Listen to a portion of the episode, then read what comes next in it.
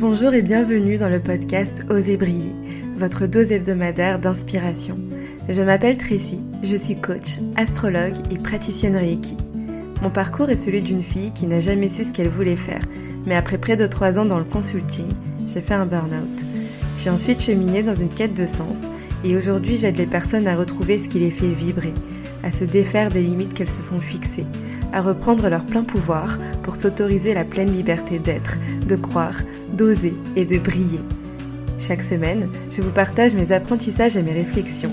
Je vous diffuse de l'inspiration afin de vous aider à accueillir votre unicité et incarner votre authenticité. Bonne écoute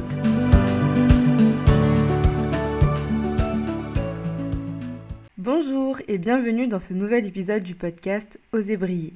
Aujourd'hui, je vous partage la rediffusion d'un live enregistré avec Fleur Picard, naturopathe spécialisée en burn-out. Dans cet épisode, on répond aux questions telles que pourquoi est-ce mal vu de prendre du temps pour se reposer et prendre soin de son corps et de son mental? Quel est ce syndrome du faire, faire, faire et de la performance? Comment reconnaître les signes d'un burn-out? Quoi faire pendant cette période où le corps dit stop? Vers qui se tourner? Etc. J'espère que cet épisode vous plaira et je vous souhaite une bonne écoute. Donc, euh, tu es naturopathe et spécialisée dans l'accompagnement des femmes euh, qui traverse un burn-out. Est-ce que tu peux nous dire un peu plus euh, ce que tu fais? Alors, donc, c'est tout à fait ça. Je suis naturopathe depuis très récemment. En fait, j'ai validé ma formation début mars. Euh, donc là, je devrais pas tarder à me lancer. Pour l'instant, j'ai mis un petit peu en stand parce que je sais pas si tu vois, mais je viens de réceptionner ma maison que j'ai fait construire et donc du coup, je suis en plein dans les cartons, les livraisons, tout ça. donc c'est un petit peu en stand mais effectivement, je suis naturopathe du coup depuis début mars.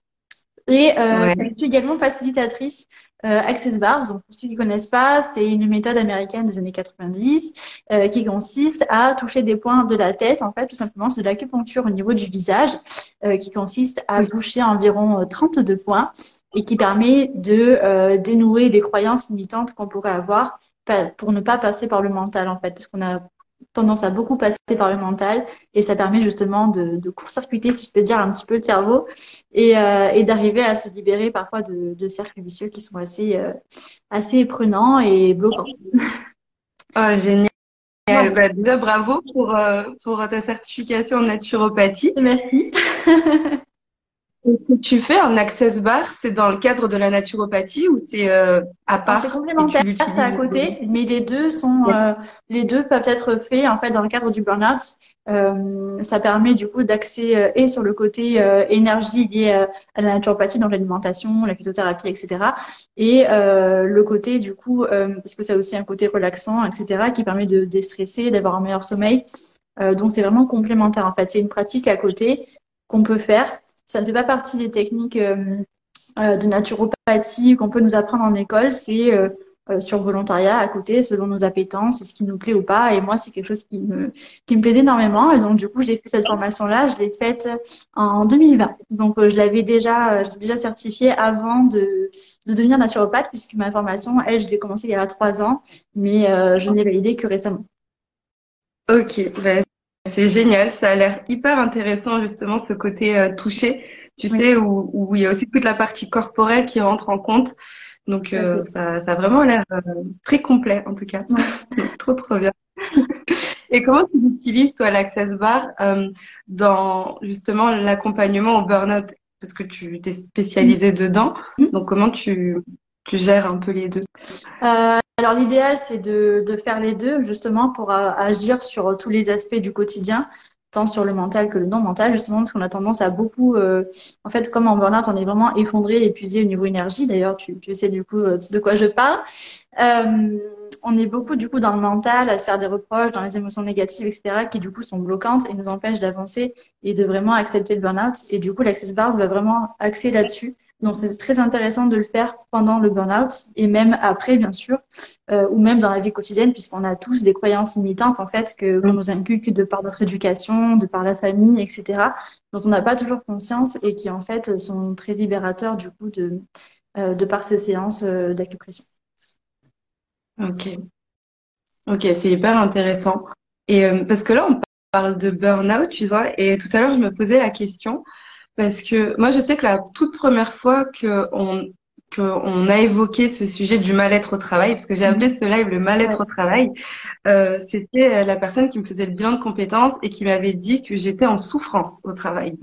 Et je me souviens que ça m'avait heurté parce que je me disais euh, souffrance, tu sais, c'est un mot euh, lourd, quoi. Et euh, ouais, ouais, c'est ça, c'est fort. Et pareil, c'était moi mon médecin qui m'avait dit que je faisais un burn-out. Et je pense que je le savais et j'ai quand même été obligée de dire mais en fait c'est quoi le motif de l'arrêt Tu le sais inconsciemment. Et c'est parce que je trouve que c'est des mots qui sont hyper lourds et qu'on a de la difficulté à, à entendre. Souffrance au travail. Et après, je sais qu'il y, a aussi toute la notion brown-out, euh, bore-out, etc. Est-ce que euh, toi, qu'est-ce que tu vois le plus fréquemment? Qu'est-ce qui est le plus euh, courant? Et, euh, et comment ça se présente en fait à travers les personnes que tu accompagnes est-ce que c'est beaucoup de burn-out ou plus des bore-out ou... Ah, moi, du coup, c'est beaucoup plus euh, du burn-out, bien sûr. Euh, puisque j'ai aussi, une fois que la personne a eu cette perte d'énergie, cet effondrement physique, donc le burn-out, puisque le burn-out, lui, consiste vraiment à... C'est juste la phase avant, en fait, où on va au contraire euh, intérioriser en fait un petit peu tous ces symptômes qui nous poussent après euh, à l'effondrement et c'est là que le corps il dit stop. Mais juste avant, on a déjà tous les symptômes de fatigue. En fait, notre corps nous alerte et, euh, et bien souvent, ben, on l'écoute pas et c'est comme ça qu'au final, on finit par faire un burn-out. Mais du coup, moi, c'est typiquement les personnes que je vois, des personnes, des personnes qui sont en burn-out euh, et pas, pas avant. Pour l'instant, en tout cas, mais j'aimerais bien peut-être plus tard aussi agir en prévention. Ce serait super intéressant d'avoir tous les aspects en fait du, du burn-out. Mmh. Donc elles viennent te voir au moment où elles sont en burn-out, donc après un peu tous ces signes. Exactement. Et, euh, et je me disais aussi, pourquoi est-ce qu'on a besoin d'arriver au burn-out, tu sais? Parce que si on a des signes précurseurs, et pour le coup, moi, je l'ai vécu, j'avais plein de signes qui, euh, et même mon entourage, tout me disait, mais arrête, arrête.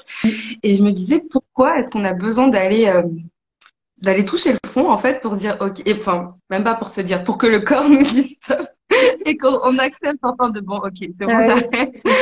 Euh, souvent, c'est vrai qu'on en a conscience, on sent quelque chose qui vont pas, tout ça, mais euh, on a tendance à, en fait, souvent, les personnes qui font des burn sont des personnes, des femmes déjà, plus souvent que les hommes, mais euh, en tout cas, ce sont des personnes qui sont très investies, qui ont besoin de reconnaissance, qui, qui de base se poussent toujours dans leurs limites, à toujours vouloir faire mieux, à prouver qu'elles sont capables, etc.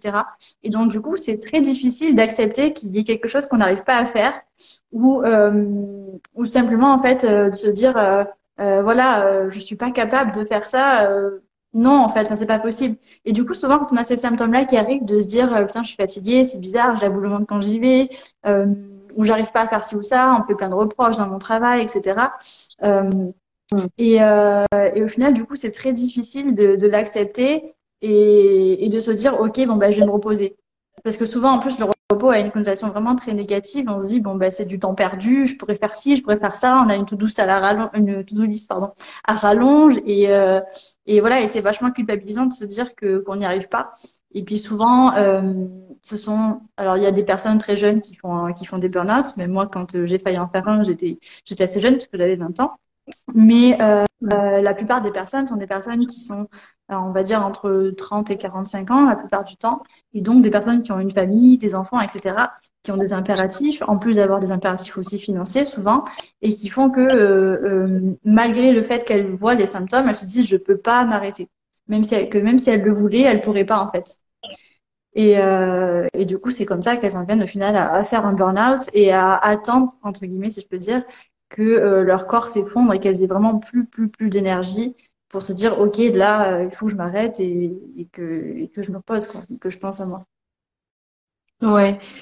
Et d'où le euh, pourquoi ça touche beaucoup les femmes, parce que c'est, tu sais, un peu ce syndrome de la Wonder Woman, de je dois tout gérer, et au travail, et à la maison, et ce je ne peux pas m'arrêter. C'est ça,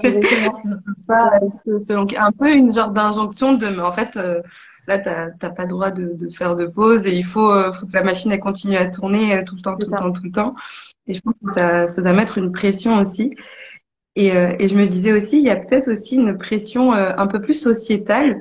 Moi, je me souviens quand j'étais en entreprise, euh, avant que moi je sois dans dans dans cet état, disons, j'avais déjà entendu parler d'autres personnes qui avaient fait un burn-out. Et tu sais, c'était très mal vu. Enfin, on en parlait vraiment.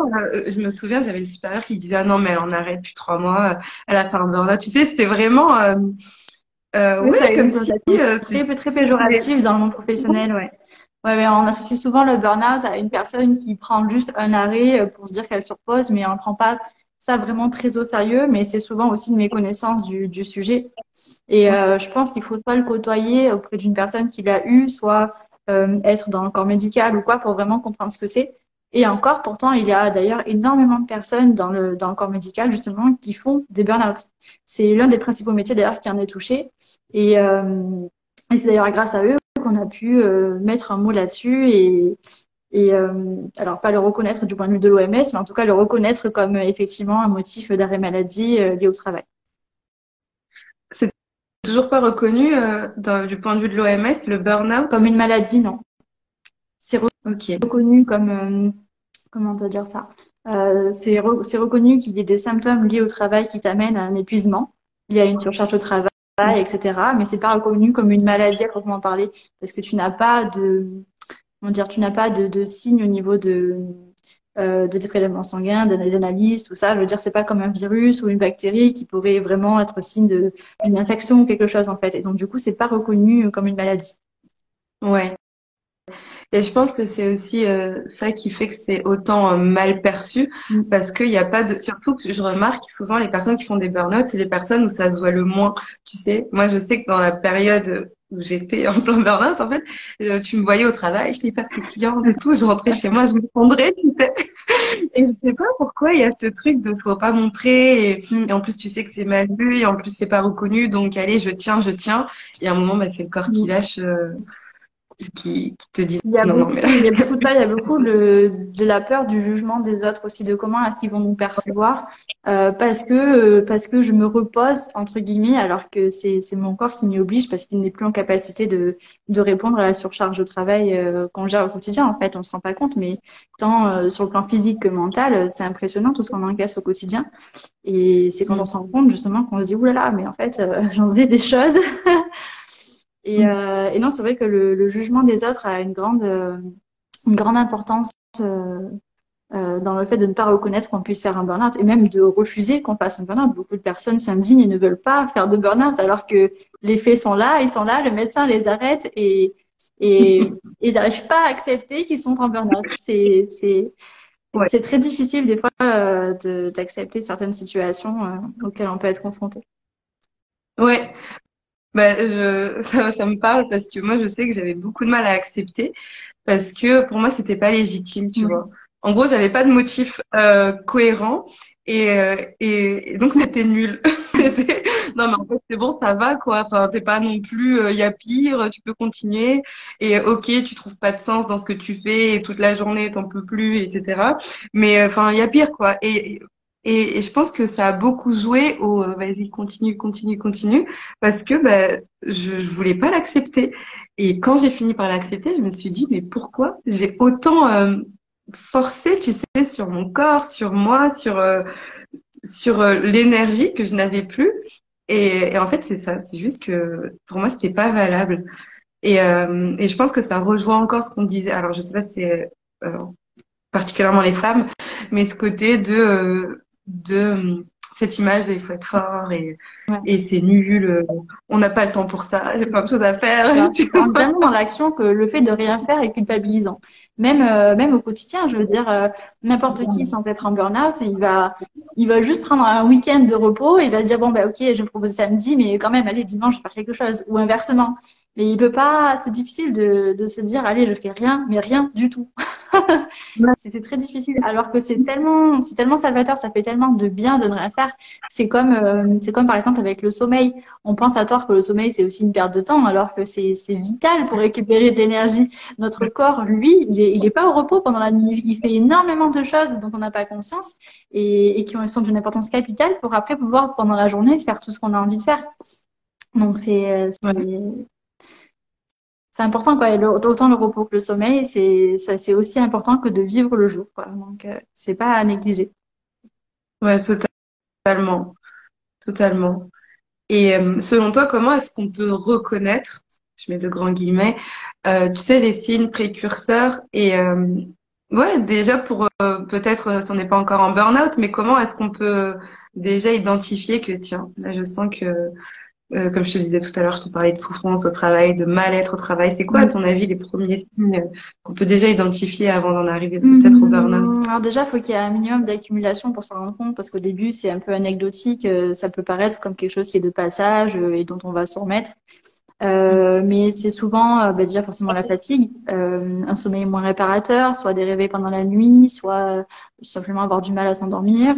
Euh, ça peut être ça peut être tout simplement au travail, le fait de s'ennuyer, de s'ennuyer, ou au contraire, ou au contraire être complètement surchargé et se rendre compte qu'on a beau s'investir à 100%, bah, qu'on n'y arrive pas. Euh, souvent lié à des pertes de concentration, des pertes de mémoire, qui elles aussi du coup sont, sont en lien avec la perte de sommeil en général.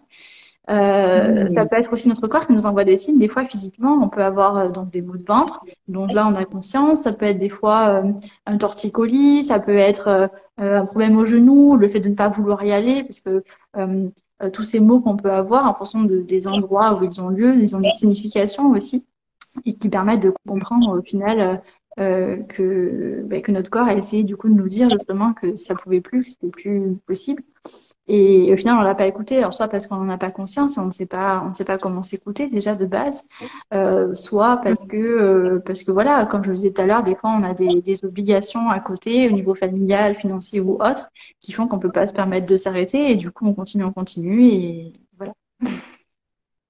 Ouais, totalement. Comme euh, tu disais, le fait de pas vouloir y aller. Mm. Et je trouve que ça, c'est hyper euh, vicieux, tu sais, parce que moi, je me souviens, j'avais ce truc de... Euh, au début, c'était tout doucement, c'est oh, j'ai pas envie. Mm. Et ensuite, c'était, tu sais, la veille, de, les dimanches soirs et la veille des rentrées. Et de plus en plus intense, de j'ai pas envie, ah, crise de larmes, crise d'angoisse. Et, euh, et, parfois le matin, tu sais, tu te lèves, tu sais que tu dois aller travailler, tu fais une grosse crise d'angoisse et après euh, tu, tu arrives comme si de rien n'était. Euh, hey, bonjour. le matin, tu es en PLS dans ton lit, tu sais. Ah c'est ça, même la veille au soir, hein, des fois c'est incroyable, par exemple le dimanche soir, ou enfin c'est incroyable de rien que de fait de penser au travail, parce que du coup c'est un peu omniprésent, on y pense quand même énormément. En tout cas, moi c'était mon cas. Et, euh, et, rien que ça, c'était à se nourrir l'estomac et à se faire des scénarios euh, improbables, euh, alors que rien de tout ça n'aurait pu se passer. Mais, mais c'est suffisant en tout cas pour, euh, pour, pour déjà se rendre compte que, que ça va pas et qu'il y a un mal-être et que et qu'il faut faire quelque chose. Ouais. Et tu vois, une fois qu'on a identifié ça, parce que c'est quand même compliqué de se dire bon bah ok, j'ai pas envie d'y aller, mais à la limite, je suis capricieuse, mm. tu vois. De, euh, enfin moi, je sais que je m'autoflagellais, je me disais non mais en fait la fille, elle a jamais envie de travailler. tu sais, c'est j'ai un problème. j'ai des vacances. Et, euh, et, pourtant, ça fait partie des signes, des mm. signaux qui, euh, qui des, des, premiers signaux d'alarme qui, euh, qui sont en train de nous dire, mais en fait, là, il y a un truc qui va pas. Ton corps, il est en train de te dire, il, il, y va à reculons, il veut pas. Et qu'est-ce qu'on peut mettre en place une fois qu'on a identifié, même si ça peut être compliqué, tu vois, de mm. passer la barrière de l'abuse, qu'est-ce qu'on peut mettre en place pour avant d'arriver au moment critique, tu sais, où on commence à se dire, ok, là, j'ai identifié, qu'est-ce que je peux faire? Parce que je sais pas si c'est euh, tu sais, on peut pas se dire bon bah je quitte mon travail, j'aime pas, c'est bon, je pas. Je sais pas s'il y a des choses qu'on peut mettre en place euh, en amont, tu vois. Hmm, ce qu'on pourrait mettre en amont, moi j'aurais dit que bah, déjà l'identifier, identifier pourquoi est-ce qu'on a mal au ventre, d'où ça vient, est-ce que c'est parce que euh, est-ce que c'est simplement parce que euh, on va devoir, euh, je sais pas, avoir un entretien annuel avec euh, son responsable et du coup ça nous stresse, j'en sais rien, ou est-ce qu'il y a vraiment un problème de fond dans son travail? Est-ce qu'il y a quelque chose qui qui nous déplaît fondamentalement, qui ne correspond pas à nos valeurs, ou est-ce que c'est une relation avec un collègue? Est-ce que voilà Et du coup, à partir de ça, essayer de trouver des solutions, soit d'en parler à quelqu'un dans son travail. alors ça, bon, ben, malheureusement aussi, il y a des sociétés où c'est mieux accueilli que d'autres. Mais, euh, mais voilà, essayer déjà de trouver le, le problème par soi-même en faisant un peu une, une introspection. Euh, et, et, voilà, essayer de, de, se rassurer en disant que voilà, il y a des solutions, qu'on n'est pas seul, etc. Euh, ce qui soulève d'ailleurs un autre problème, c'est que le burn-out n'est pas très connu aussi, euh, en plus d'être mal perçu. Ce qui fait que euh, très peu de personnes euh, se rendent compte que bah, qu'elles sont sur le point de faire un burn-out et qu'il y a vraiment un mal-être et qu'il faut l'exprimer et que et que au plus tôt c'est et au mieux c'est quoi. Donc c'est vrai que c'est très c'est très compliqué. C'est très compliqué de le faire en prévention parce que c'est comme je le disais tout à l'heure, très souvent, on pense que c'est quelque chose qui est passager. Euh, surtout pour les personnes qui, comme nous, sommes habituées à, à montrer qu'elles sont fortes, qu'elles sont capables, etc. Et, euh, et, du coup, on a du mal à se dire que euh, voilà que ça va vraiment pas et qu'il y a vraiment un problème et qu'il faut changer quelque chose. D'autant qu'en plus, euh, beaucoup de personnes font l'amalgame du fait que comme le burn-out est souvent déclenché par une surcharge au travail, souvent, parce que c'est pas le seul facteur, mais souvent c'est à cause du travail. Et du coup, les personnes se disent ben je vais juste changer de travail et ça ira mieux. Alors qu'en fait, euh, ça va au-delà de ça. C'est aussi sa personnalité, son éducation, comme je disais tout à l'heure, qui font qu'on a des croyances limitantes, qu'on a des attentes envers les personnes. Aussi, dans notre travail, du coup, en fin de compte, ce qu'on attend, c'est aussi de la reconnaissance de la personne, des personnes pour qui on travaille. Et, euh, et ce besoin de prouver qu'on est capable. Et ça, euh, ben, c'est notre perception, en tout cas, de, euh, du travail et de ce qu'on devrait en avoir en retour. Et, mmh. et malgré tout, euh, bah, du coup, le fait de changer son travail n'est pas suffisant pour sortir du burn-out. Il faut vraiment faire un travail sur soi, euh, travailler sur ses croyances. Et, euh, et c'est du coup euh, en ça que moi je trouvais ça intéressant, du coup en tant que naturopathe, d'avoir ce côté aussi access pour jouer justement sur les croyances limitantes euh, qui sont très difficiles à, à défaire, que ce sont des choses qu'on a acquises bien souvent de façon inconsciente depuis, depuis notre naissance. Et même, on a des mémoires même de, de, de bien avant aussi, de, de, nos familles, etc., où on nous a toujours appris qu'on devait faire comme ci, comme ça, être comme ci, comme ça. Et, euh, et au final, ben, c'est c'est tout, tout ça qui nous a construit et fait de nous la personne que nous sommes. Et c'est ce qui fait que c'est très difficile à déconstruire et que ça demande énormément de temps. Et c'est d'ailleurs pour ça aussi qu'en général, quand on, quand on fait un burn-out, on met énormément de temps à s'en remettre, à s'en remettre, euh, parce que ça demande beaucoup de, de, de, travail sur toi. Au final, ça répond un peu à qui je suis au final, et, et, voilà, et, qu'est-ce que j'attends de la vie? Oui. Il y a vraiment toute une remise en question identitaire, mm. parce que en effet, il y a le qui je suis, qu'est-ce que j'attends de la vie, mais il y a aussi euh, avant ça, je pense, toute la question de euh, mais qu'est-ce que je vaux, qu'est-ce que euh, tu sais, comme tu disais tout à l'heure, on a besoin de la reconnaissance, etc. Et toute cette notion de, mais en fait, c'est quoi ma valeur et pourquoi j'ai besoin d'avoir de la valeur et de, de, cette personne, ce supérieur ou autre, reconnaisse mon travail. Dans, dans ce que tu dis, il y a, y a trop de choses intéressantes. Je sais pas où placer le curseur, mais moi, il y a, il y a... Il y a une chose que, une question qui, qui m'est venue, c'est par exemple, tu me disais, il y a beaucoup de croyances à déconstruire, etc. Ouais. Est-ce que, si par exemple, tu fais un burn-out euh, et que bah, t'es voilà, t'es es, en arrêt, etc. Si tu ne déconstruis pas ces croyances, que juste après, bah, ça va mieux, la vie mm. reprend son cours. Est-ce que tu penses que cette personne est sujette à refaire d'autres burn-out parce qu'elle va se remettre dans ces situations-là, ou est-ce que ça lui aura quand même servi de leçon euh, entre guillemets, tu vois? Bah, disons que déjà, c'est arrivé En fait, euh, déjà, il faut commencer par le commencement. Se remettre d'un burn-out, euh, c'est pas comme se remettre d'une grippe. Genre, d'un coup, on est à nouveau pimpant et tout va bien. Un burn-out, on a toujours cette, euh, cette petite voix dans la tête qui nous dit attention, tu peux rechuter, attention, tu vas avoir plus de, de facilité normalement à, à identifier euh, les symptômes, les signes, etc. Parce que justement, tu seras déjà passé par là. Mais pour autant, ça reste quand même plus facile si, si tu n'as pas déconstruit tout ce qui t'a amené ici à faire un burn-out euh, du coup de retomber dedans effectivement parce que du coup tu vas rester dans ce système de euh, il faut que je prouve que j'ai de la valeur que je suis importante que si que ça euh, à nouveau chercher la reconnaissance et euh, tu risques de retomber dans ce service de vouloir toujours travailler plus d'en faire plus etc ça peut être pour ça ou ça peut être aussi simplement parce que euh, on a un peu ce qui s'appelle le syndrome du sauveur, à vouloir aider tout le monde, à être très gentil, etc. Et souvent, on s'oublie qu'il y a aussi ce, type de personnalité. Et, c'est vraiment très difficile à, déconstruire. Et si du coup on fait pas un travail dessus, on risque malheureusement, on a plus de chances en tout cas de, de refaire un burn-out derrière que quelqu'un qui aura vraiment travaillé en profondeur là-dessus. Donc c'est pour ça, mm. pour ça c'est souvent d'ailleurs le cas des personnes justement qui, qui retournent au travail après euh, peut-être un mois d'arrêt, etc. Parce qu'au final, euh, euh, c'est pas qu'elles n'ont pas retenu les leçons, parce qu'elles ont forcément avancé grâce à ce premier burn-out, mais euh, c'est que le travail en profondeur n'a pas été suffisant. Ou que trop tôt, elles se sont dit, c'est bon, ça va un petit peu mieux, mais qu'au final, elles ne sont, pas vraiment assez reposées et du coup, bah, ça revient. Donc, donc voilà. C'est beaucoup de choses à travailler et c'est très difficile d'accepter que, que un arrêt pour une personne qui peut-être même ne s'est jamais arrêté de sa vie, du jour au lendemain doit s'arrêter peut-être six mois, un an, un an et demi ou plus. Selon les personnes. Et euh, en aucun cas, ça ne veut dire que c'est une personne qui est faible ou euh, qui n'est pas capable, etc. Mais c'est très difficile à accepter parce que c'est le premier ressenti qu'on a euh, face justement à, à, cet effondrement vers lequel on on peut rien faire parce que c'est juste notre corps qui nous dit stop et que que c'est pas possible en fait. parce que nous, notre tête, elle aurait voulu continuer, mais d'accord, c'est possible. et, quand tu parles, donc euh, ok, là on, on, a identifié c'est un burn-out, etc. Euh, comment est-ce qu'on travaille dessus? Est-ce qu'on a forcément besoin d'être accompagné ou est-ce que c'est un chemin qui peut se faire tout seul? Parce que tu disais qu'il faut déconstruire des choses, etc.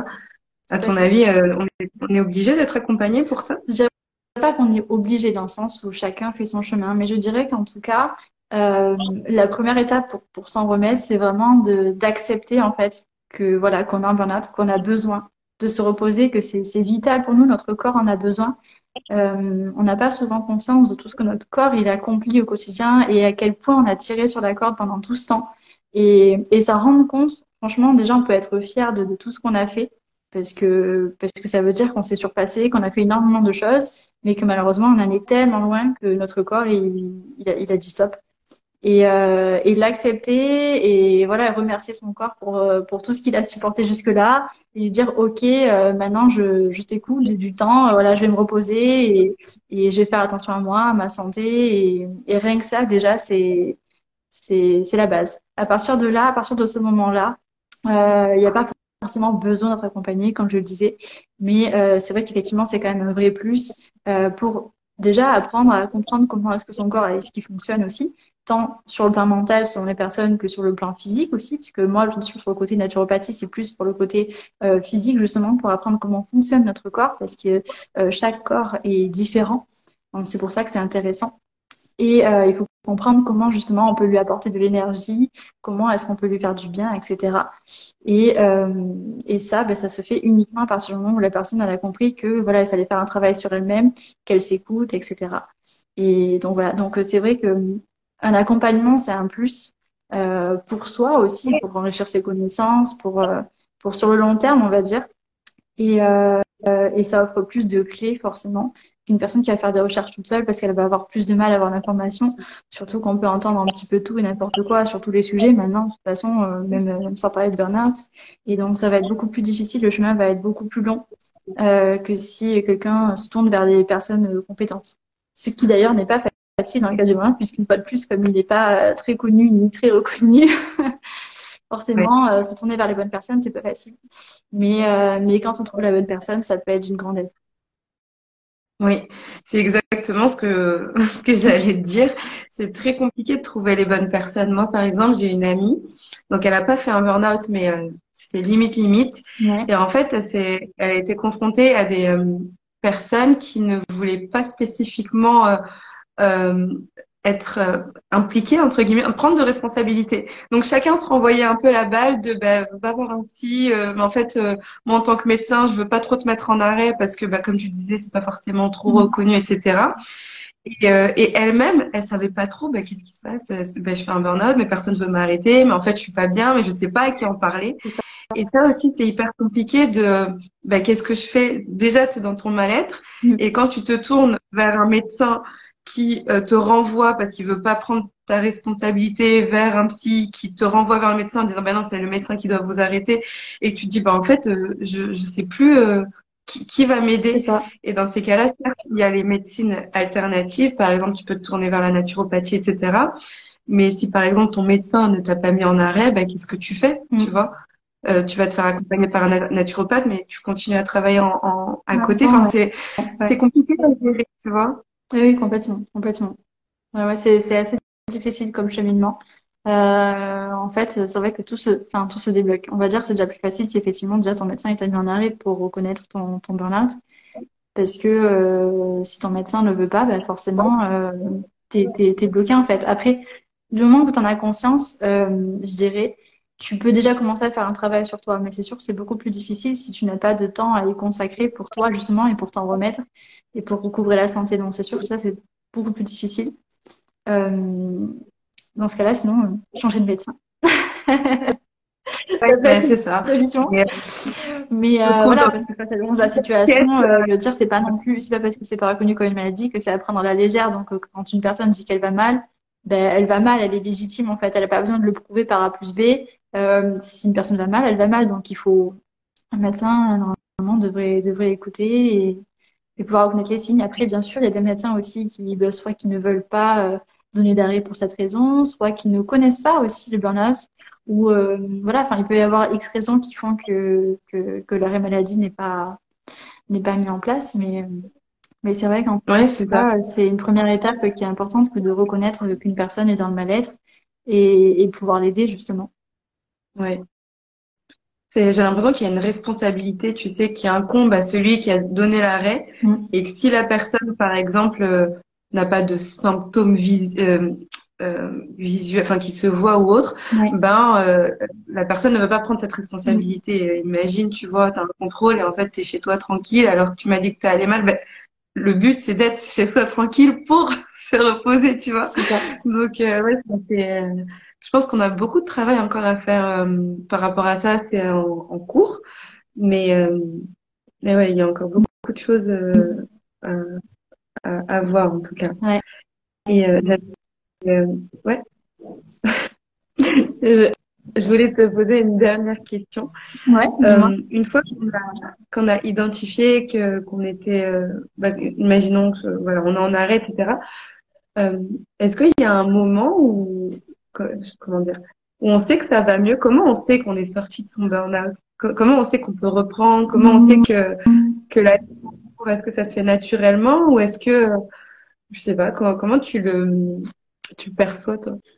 Hmm, Je dirais à partir du moment où la personne, elle sait que, euh, que c'est difficile de dire qu'on va pas retomber dans ses travers, mais en tout cas, elle arrive à s'écouter, euh, à reprendre du plaisir dans, dans, les petits moments de la vie, euh, des, des, petites choses, des détails en fait auxquels on fait plus attention quand on est dans une vie qui est un petit peu à 100 à l'heure. Et, euh, et surtout que d'un coup, on se rend compte que voilà qu'on est bien plus que notre travail et que euh, et qu'il ne nous définit pas. Ouais, ça c'est euh, important. Parce que je pense que souvent les personnes qui font un burn-out, c'est qu'elles mettent beaucoup d'affect euh, dans le travail. Moi, je sais que c'est quelque chose qu'on m'avait dit. Euh, mais pourquoi tu prends les choses autant à cœur? Enfin, au pire, tu vas, tu fais ton taf et tu rentres. Mais j'arrivais pas. Je, je sais pas. Je, oui, je prenais les choses à cœur et ça m'impactait. Et ça a impacté aussi ma vie personnelle, etc. Et euh, donc, je sais pas s'il y a des personnes qui ont cette capacité à scinder complètement ah, en deux. Mais euh, ouais, ouais. Je pense qu'il y a, il y a de ça aussi mm. qui joue. Et, euh, et, ça me fait juste rebondir à un dernier point, après je te laisse filer. Est-ce que tu penses que les entrepreneurs euh, sont plus euh, propices, entre guillemets, à faire des burn-out ou au contraire, ce serait plus euh, à travers le salariat, tu sais, parce qu'on disait, il y a ce, cette euh, nécessité de vouloir être vu, reconnu, etc. À ton avis, c'est quel type de, de, profil qui est plus propice entre guillemets à faire un burn-out mmh, Je dirais que le plus le, plus difficile quand on est entrepreneur, c'est justement de poser des limites. Parce que quand on est salarié, en règle générale, on a des horaires qu'on est tenu de respecter pour les personnes qui ne font pas d'heures supplémentaires. Euh, mais euh, quand on est entrepreneur, justement, on risque de faire beaucoup trop d'heures en se disant, euh, parce que qui dit entrepreneur en général dit un peu métier passion aussi. Et du coup, on s'investit énormément dans ce qu'on fait. Et, euh, euh, et on va par exemple du coup travailler ben, le samedi, le dimanche, parce que c'est quelque chose qui nous plaît, qui nous fait envie, parce qu'on est content, etc. Et, euh, et c'est là justement le vice qui peut mener à l'épuisement. Donc c'est ça arrive beaucoup à des personnes qui sont entrepreneurs également. C'est ça peut être un risque effectivement. Euh, après, je sais, je saurais pas dire s'il y a plus de risques en étant entrepreneur qu'en étant salarié. Euh, on va dire que comme euh, aujourd'hui être entrepreneur est beaucoup plus développé qu'avant, euh, je dirais que c'est une tendance qui augmente. Mais euh, la majorité aujourd'hui, je pense, est quand même beaucoup plus salarié qu'entrepreneur. Mais ça arrive à, tout type de personnes. Hein. Il y a également des étudiants qui le sont parce qu'ils sont beaucoup investis.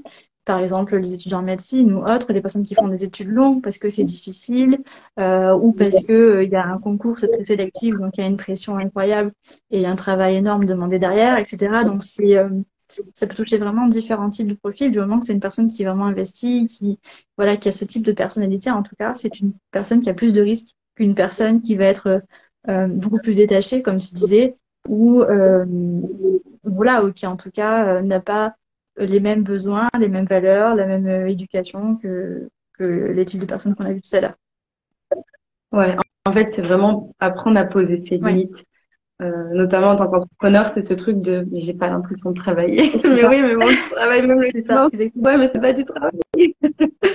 en fait, ouais, c'est ça, c'est apprendre à poser ses limites, est ce que ça soit sain entre, euh, euh, comme tu parlais du corps, etc., mm. l'énergie que l'on fournit et ce côté, ben, tout, tout couper, prendre soin de soi, revenir à soi mm. et, et juste se reposer, quoi, bien dormir. C'est ça. C'est ça. D'ailleurs, je fais le parallèle avec euh, le développement personnel parce que c'est quelque chose qui est très euh, en vogue, on va dire, ces dernières années, le développement personnel. Mais euh, et souvent, on te dit quand ça ça va pas, bah, tu vas faire un peu de développement personnel, lire les accords Toltec et ça ira mieux, quoi. Alors que c'est c'est loin d'être suffisant. Il y a une différence entre faire du développement personnel quand quand tout va bien pour être juste encore mieux et faire un vrai travail de fond sur soi pour comprendre ton mal-être, ce qui va pas, est-ce que tu peux changer ou ce que tu peux améliorer. Parce qu'une fois de plus, ça veut pas dire que tu n'es pas capable ou que tu es une mauvaise personne, au contraire. Euh, tu es même une warrior, je dirais, au contraire. Mais, euh, mais voilà, c'est un vrai travail qui est demandé derrière sur, euh, sur son corps, sur sa façon de penser, d'être, etc. Et le développement personnel n'est pas, n'est pas suffisant. Bien sûr, ça peut aider, mais c'est pas, c'est pas suffisant. C'est pas une, une, recette magique, tu sais, de tiens, trois, trois doses de dev perso, un petit livre par-ci et tout, et après c'est bon, tout va bien. Ça. Tu lis 4-5 livres et c'est bon.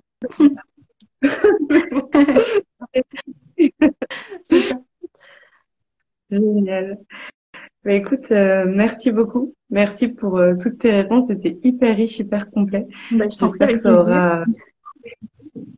Merci. J'espère que ça aura aidé, tu sais, le maximum de personnes qui sont passées par cette vidéo, qui regarderont en replay. Plus on en parle, et plus ce sera connu, et plus on pourra aider de personnes.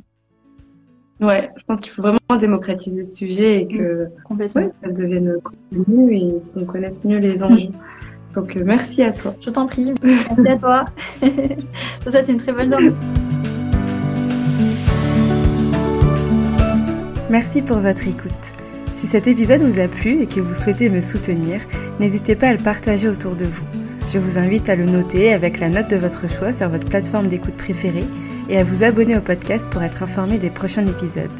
À bientôt!